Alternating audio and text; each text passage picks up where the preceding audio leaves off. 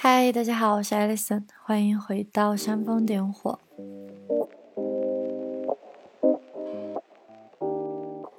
今天我想跟大家来聊一次三十岁这个话题，其实并不一定是三十岁，而是后青春的一个状态。在去年的同一时期，嗯，十二月是我的生日月。我在去年的十二月写过一篇文章，是我满三十岁的时候。三十岁真的太好了，太好了。当时也总结了有三十条小小的我学到的人生的道理，在我们煽风点火也是可以听到的，比较短，只有几分钟。然后当时我特别有和朋友聊天的时候，发现一件事情，就是我们当然很崇尚青春，我们大家也是从青春走过来的，但是比起二十岁出头，我更喜欢二十岁的后半场的自己。今天我就想和大家一起聊一下，为什么三十岁真的会越来越好，而且我有证据哦。今天会聊到一些关于孔子还有脑神经科学的内容。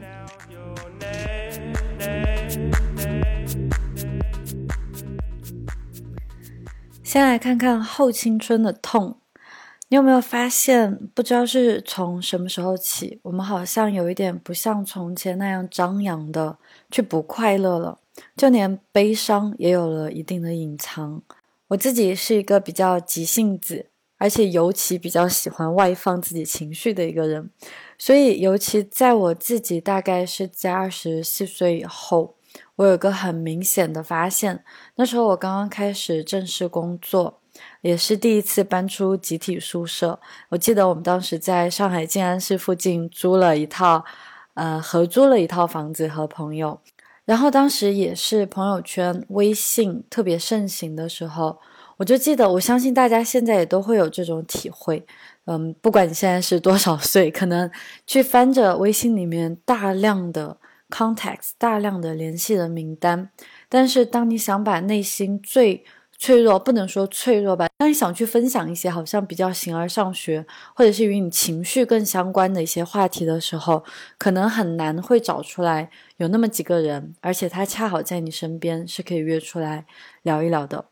那我记得我在上海的时候，当然也有非常交心的朋友，但是我们知道。每一个人，我我其实到现在我是非常肯定，我相信人与人之间是完全可以沟通的，可以达到真正共情的沟通。我们大家共享的苦与乐，其实区别真的不会特别的大。但是我们每一个人经历的阶段是确实不一样的。这也是为什么我会不断的坚持继续去做内容的创作。我会觉得，我在我当时最需要这些内容的时候，确实是一些内容创作者。他们可能会比我大二三十岁，像 Tim Ferriss，像 Derek Silvers，但是他们的经历真的给我带来很大的帮助，所以我也希望可以分享一下我自己走过的一些挫折，还有是一些可能我们与同龄人不一定真的共同经历，但是我相信我们每个人都会必经的一系列的过程，所以在当时我就记得我有去。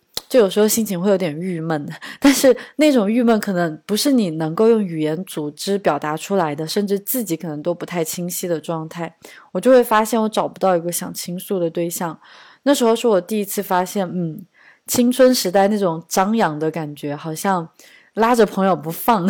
什么都要依靠着朋友、爱人的那种状态，好像就和青春一起不见了。我正式进入了后青春的时代。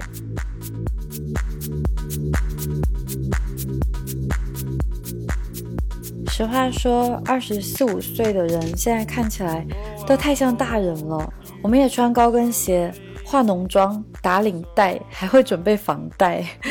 从学生的生活一下子就进入了下一个角色，尤其在亚洲的文化里面，我觉得是需要每一个人好像即刻就承担一整套系统强加的角色的。我们要做市民、做老板、做员工、做父母，还要做夫妻，当然还要做朋友。表面上看，我觉得好像我身边所有的人，或者是网络上的人，他们的生活都井然有序。然后我觉得好像自己就陷入一种，我甚至不想承认自己是追不上他们的一种状态。所以大概在那个时候，我好像就把自己包裹起来了。我甚至像鸵鸟把自己的头埋在地底下一样的，没有去思考自我的成长，没有去思考职业，没有思考工作，而是把所有的精力都投入在感情世界里，变成了实实在在的恋爱脑。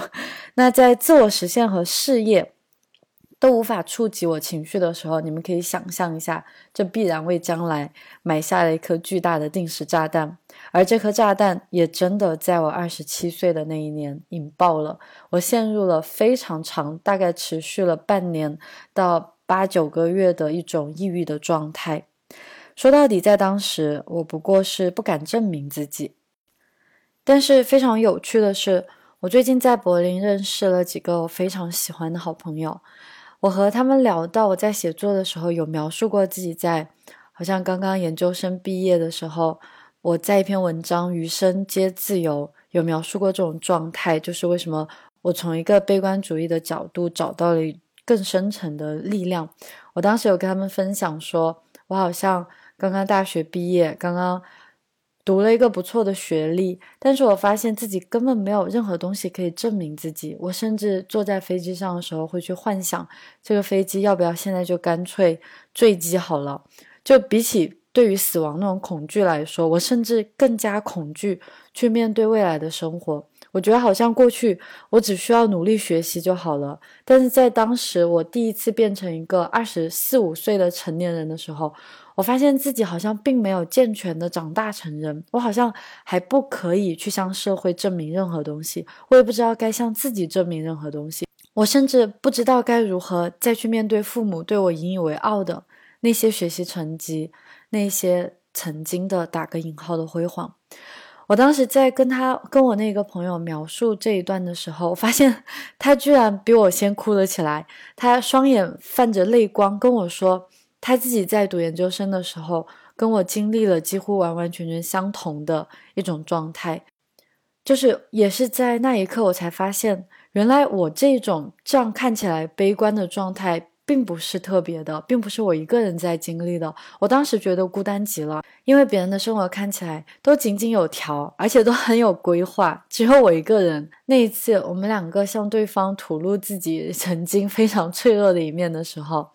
我才发现，原来这个是需要被分享出去的。这个真的是非常多人都共同经历的一段后青春的状态。我们看起来像大人，但很多程度上还是一个孩子。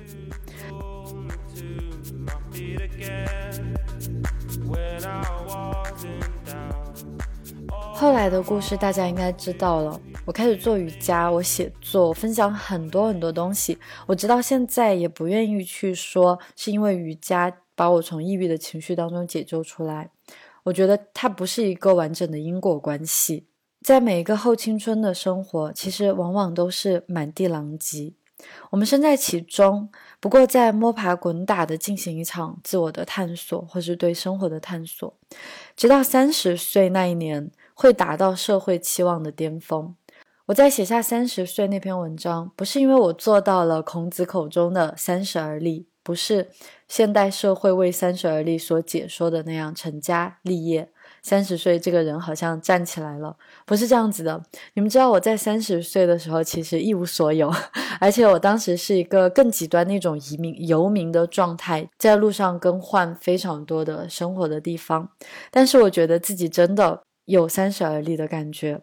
那这好像是我们对孔子非常大的一个误解。包括我自己，我其实是从今年才开始认真返回去好好的阅读一下《论语》的。因为《论语》，我们中学时期都会学《论语》，还会去背诵《论语》。可能正是因为应试教育的这种存在，让我们与自己的本性的文化隔得很远。因为我在后来花了非常多的时间去学习西方的哲学。甚至是今年有系统的去学习心理学，它也是一套西方的哲学过程。那当我今年再一次回到《论语》，再一次回到孔子身边的时候，会发现它真的好宝贵啊！我们的教科书，或是我们曾经的教育，甚至是后来在什么百家讲坛、什么于丹说《论语》这些东西，都对他误解太深。孔子是这样说的：“五十有五而志于学，三十而立，四十而不惑。”五十而知天命，六十而耳顺，七十而从心而欲，不逾矩。这个听上去好像是他在描述一个人在生命的各个年龄阶段去做的事情。其实这是孔子描述。自己自身发展的一条路径，并不是什么社会规定，也不是他要求自己弟子要去做到的事情。所以现在的人以三十岁、四十岁、五十岁来作为节点，去要求整个社会的状态是非常荒谬的。那孔子说自己十五岁有志于学。光是这个起点，我们其实很多人就已经跟不上了。虽然我们大家现在所有人都有人都有应试教育，在孔子那个年代，需要有一定的出身身份才可以接受在当时的礼教。那我们经历应试教育的这一批人，可能正是因为是强加在我们身上的，自己真正主动去学习的人反而很少。那些都是学霸学神了。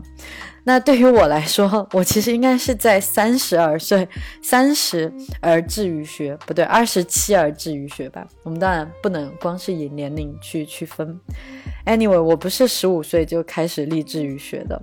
那在三十而立当中的这个立，其实很多《论语》的新解对《论语》的解读当中。从来都没有提到过什么三十而立，是指我们要成家立业，是指这个人站起来了。他好像在此时已经达到了社会对他的期望，他是一个好公民，是一个好丈夫、好妻子，他可以赚钱养家。他有车有房，好像这些是外界对三十的一个条件。当然，我们知道现在的整个社会状态是有一定的改变的，幸好有一定的改变的。那大家其实，我觉得按照常识来看，孔子肯定说的不是这些事情。他不可能一个整天去说仁、去说义的一个儒家的圣人，我们打个引号。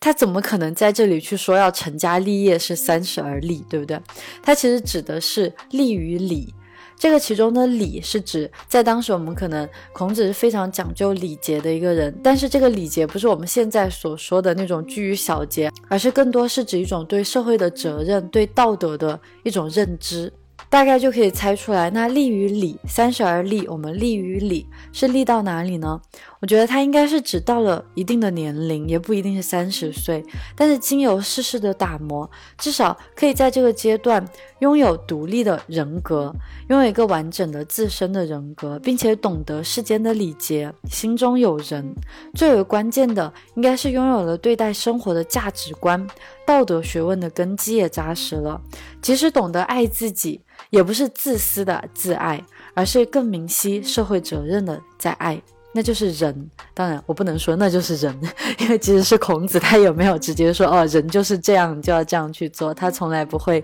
给他明确的下一个定义。OK，当然，其实真正的孔子口中的三十而立这种立身于独立的人格，反而是比世俗的成家立业要更为稳定的，也更为具有挑战。这也可以看出来，自我发展，当然它的基石会更稳定一些，它可能带来的满足感，或者说对于我们未来的人生，比仅仅是赚钱养家。会得到更多的满意感。那如果我们一不小心只是去追求表面的成家立业的那种稳定，由金钱和数不尽的外物和与他人的比较和欲望去建立与自己的关系，那才是真正的迷途陷阱。我觉得这也是为什么大多数成年人的生活或者后青春的生活可以带来这么大的迷茫，尤其是当我们物质条件，当我们养得活自己的时候，这种迷茫会更显而易见。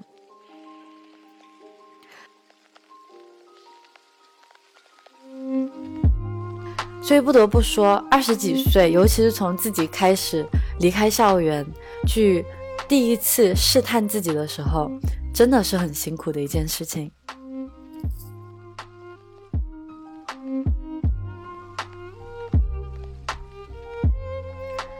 这个不仅仅是孔子这么说。我们硬要还原到生理机制上来看，其实这种跌宕起伏的经历与情绪泛滥的青春期，原本就是每一个生命发展的必经历程，因为它是我们大脑成熟的一个过程。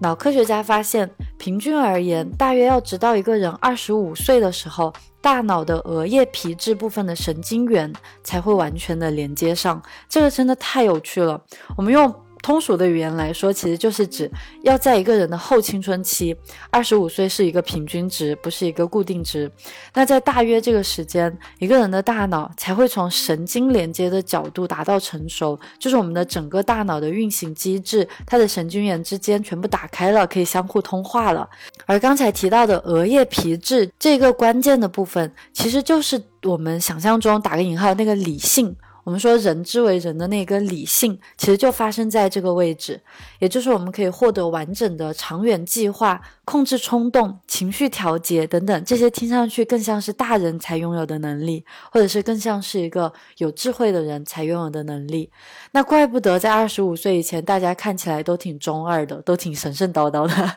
对不对？而更雪上加霜的是，掌管情绪的发动机——杏仁核，是我们大脑中的一个器官。它是非常著名的那一个掌管 fight or flight，就是神经系统的发动机。它可以掌管我们是选择现在战斗还是逃跑。当我们感到恐惧的时候，尤其是那种为了生存。而感觉到的恐惧，像例如对蛇的恐惧，或者对情绪、对一些创伤的、对恐怖的情绪的一些记忆，还有青春期那种夸张的情绪反应，都可以把杏仁核当做其中的一个发动机。而这个杏仁核在我们十七岁的时候就已经开始成熟的运转了。它在我们小时候就已经很明显，因为这是我们需要生存的一个本能的机制。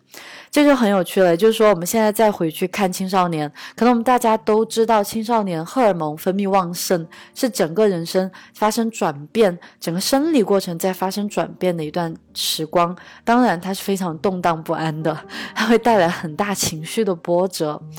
那但是现在以脑神经的角度来看，不仅仅是荷尔蒙的分泌，还有一段是我们大脑的神经元，甚至在此时都没有完整的连接上，我们那个掌管理性的额叶皮质都还没有发育完全。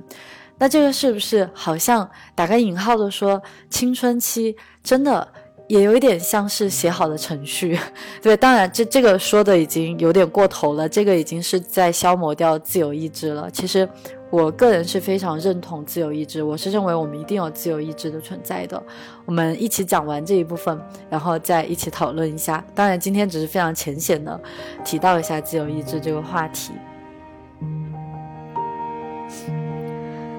那青春期时代，我们大家都知道，情感非常的丰富。我们好像总是大喜大悲，当然也有很好的一面。我们非常的好奇，我们会更加强烈的去体验这个世界，而且更容易感受到他人的痛。同时，最害怕的也是被他人的排挤。所以在青春期，我们可以更强烈的感觉到作为一个人的社会性。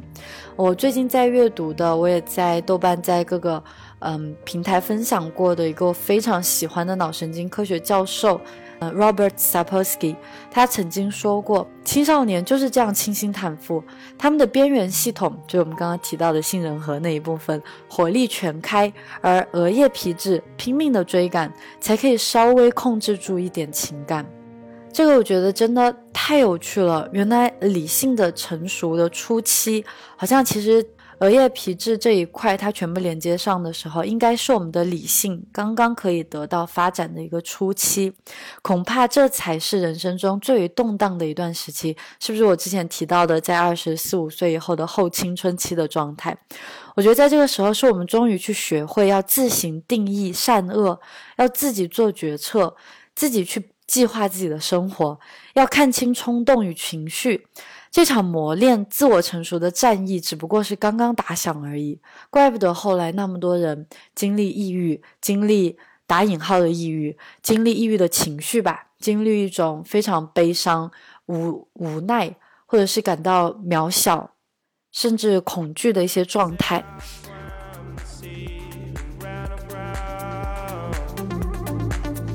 当然，这可能不是我们第一次意识到生活的困苦与命运的虚无。早在儿时的时候，我们其实，在生长到一定的年龄段，会第一次把自己从环境当中剥离出来，获得自我意识，突然明白：哎，我是我，父母是父母，我与环境是有区分的。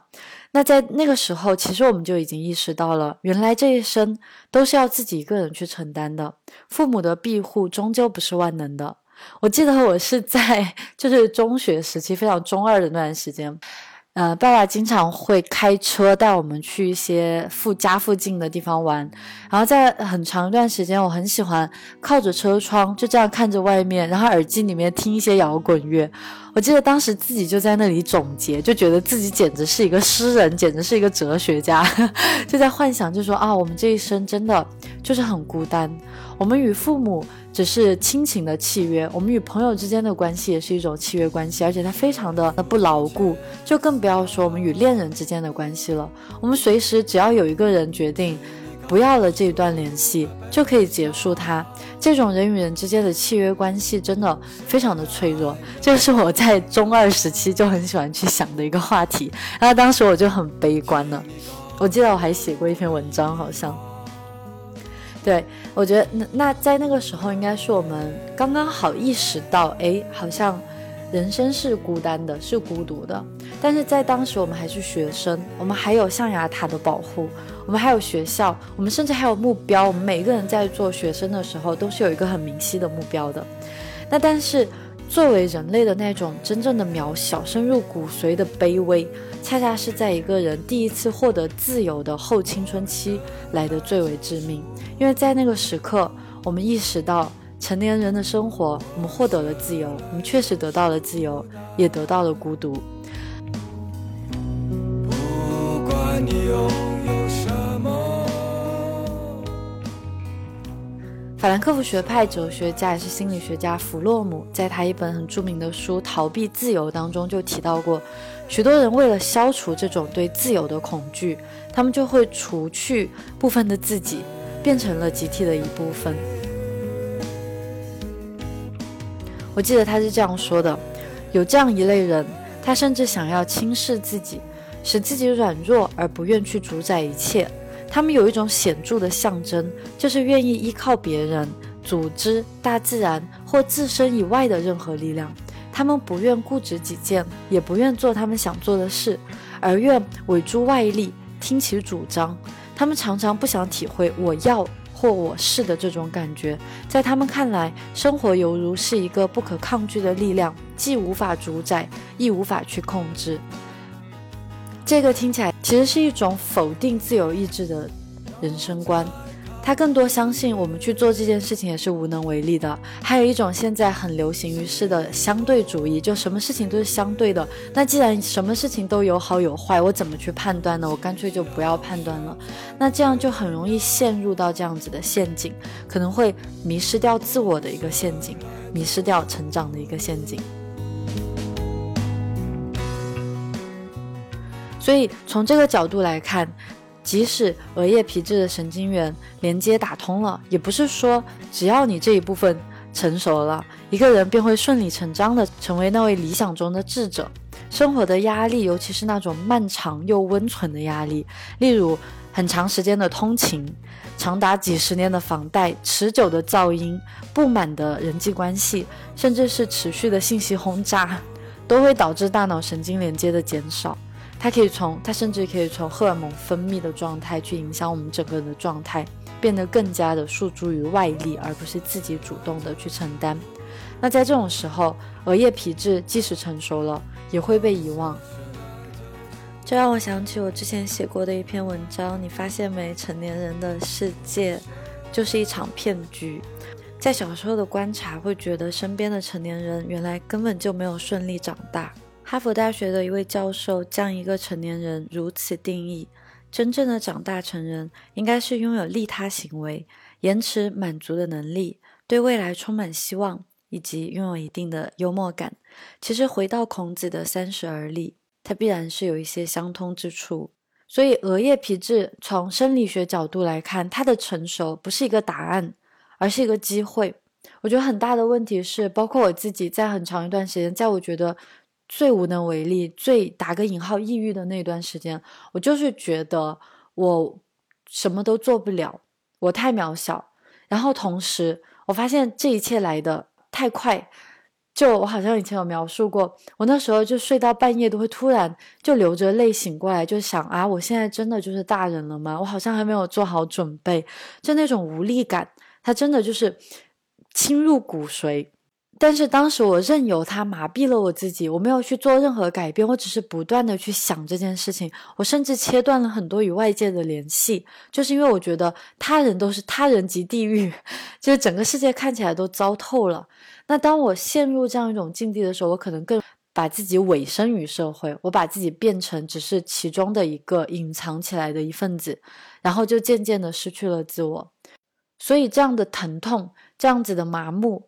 它确实是我们大家都会经历的，但是当我们发现，我记得在当时，其实我我是真正的理解到啊，我是不是很没用？因为以前好像你说我在读书的时候，好像还挺顺利的，去念自己想学的学科，去做自己想做的实习，去做这样那样的工作，为什么？我突然也会尝试到这种抑郁的情绪呢，这种对生活极度的不满呢，而且甚至当时我搬到了自己儿时的梦想地欧洲，但我还是觉得不快乐。然后在当时我就会觉得，是我的问题。我我应该有分享过那段时间，我不是就看了很多 Tim Ferriss 的书吗？然后他就有分享自己的抑郁状态。我当时其实整个人很震惊，我就在想，哇，他这么成功，他这么努力的在改变自己，结果他还是经历抑郁。原来全天下真的不是我一个人最惨的。当时还写成了一篇文章，是成年人的情绪整理术。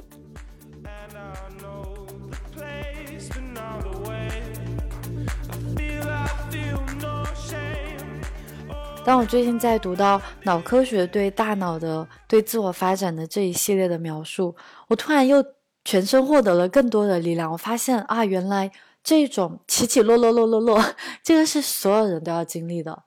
真正的成长是当我们学会真的去运用自己的额叶皮质的时候，是去运用这些决策能力，还有不是说我们要控制情绪，而是去。观察到情绪，是你才知道下一步应该怎样选择。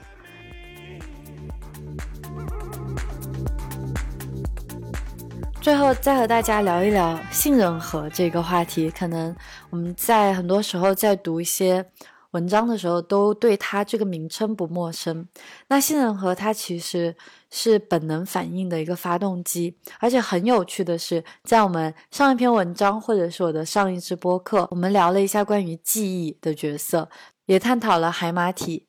同时，也看到了海马体与记忆之间的关系。那事实上，海马体与额叶皮质，它们是合力可以一起来缓解身体的应激反应的。就我们的杏仁核对其的反应，杏仁核从本质上来说，它就是一个本能反应的发动机，是我们之前提到的，对不对？它自然有其存在的必要性，它非常的重要，因为它让我们学会对危及生命的事物产生恐惧，如毒蛇猛兽，或者小时候第一次去摸很烫的东。西，然后以后就知道在什么时候可以适可而止，这些都是对我们生存极为有利的。那但是在现代生活，我们刚刚提到那种长期压力下，如果我们的海马体呃，如果我们的杏仁核一直都处在一个比较活跃的状态，那这个是非常致命的、非常危险的一件事情。我们长期压力，最后就导致会陷入真正的比较重度的抑郁状态。徒手攀岩当中最出名的一位叫 Alex Honnold，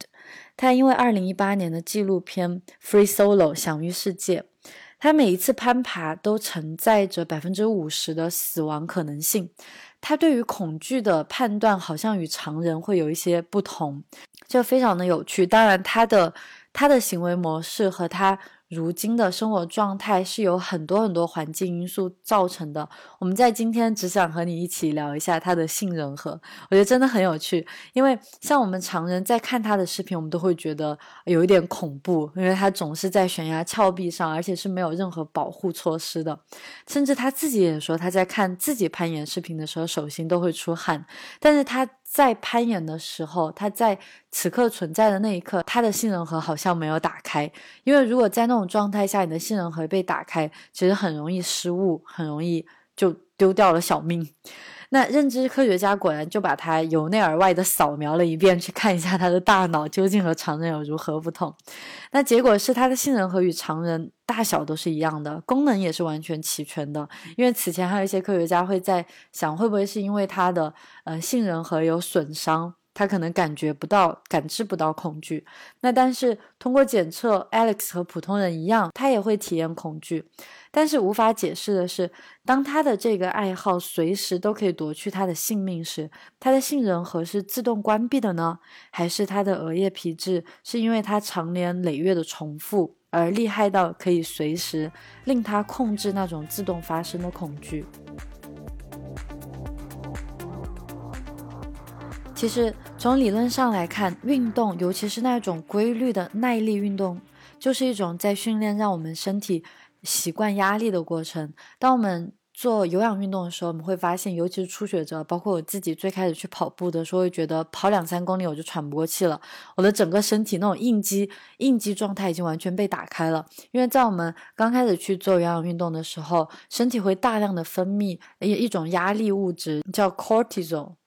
皮质醇。对，那但是其实。有氧运动长期的耐性的有氧运动，就是在训练我们的身体去适应这种皮质醇的出现，让我们的大脑有机会去掌控它。因为其实海马体更多是一个去给杏仁核唤起的恐惧踩刹车的一个好伙伴。包括我们上一期在聊到的，我们的海马体其实是随着年龄的增长，是体积都会慢慢减小的。但是通过有氧运动，它不仅不会缩小，反而会增大那么一点点，当然不会增大的很夸张。那但是这个很有趣的就是，我们以很字面意义上的来理解，就当我们更多的去运用我们的海马体去给它力量的时候，我们就可以更理性的、更有效的去，不是控制性人和，而是真的让它 slow down、calm down、keep calm and carry on。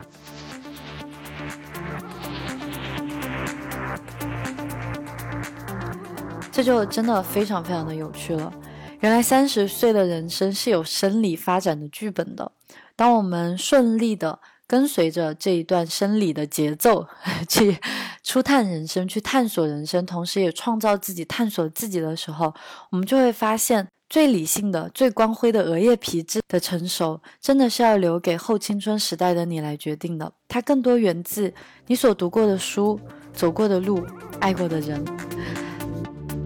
And I know the place but not the way. 还是回到 Robert Sapolsky 他所言，他提到，倘若额叶皮质要履行职责，他就需要汲取生活的点点滴滴，接受经验的雕刻。这真的，其实我觉得是一个非常。充满了希望的表达，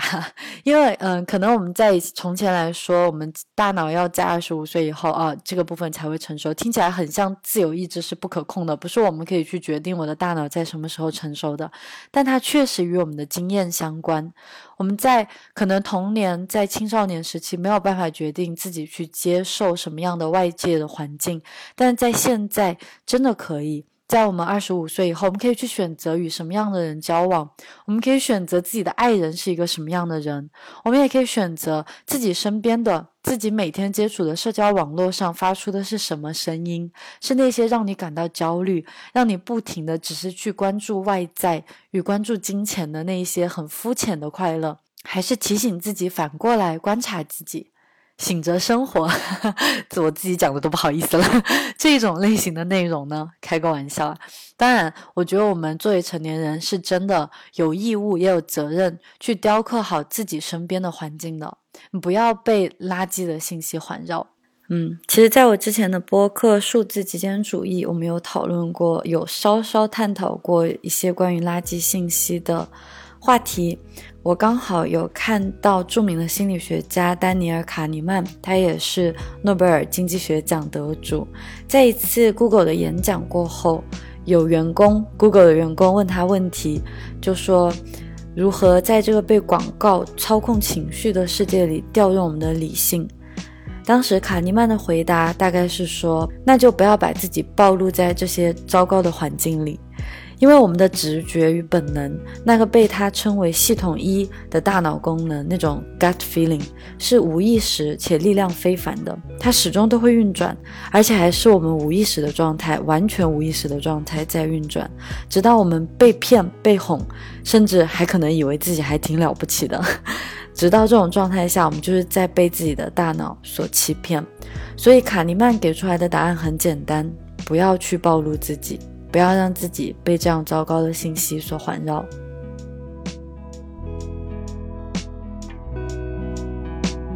OK，所以说到最后，现在我们应该明白为什么三十岁真的会变得越来越好。生活，我们顺着它，我们顺着生活来走，顺着天命而行。其实情绪的崩盘与二十来岁的踮脚张望，真的就是一份全人类都共享的人生，这多好啊！你也在其间。这是我们今天的分享，也是我最近这段时间来在读《论语》，在学习脑神经科学心理学的知识所得到的一些启发，希望对你们也有一定的启发。我也很想知道你在后青春都遇到了什么？你现在在青春的哪一步呢？那我是 Alison，我们记得要醒着生活。谢谢你在这里，我们下一期见。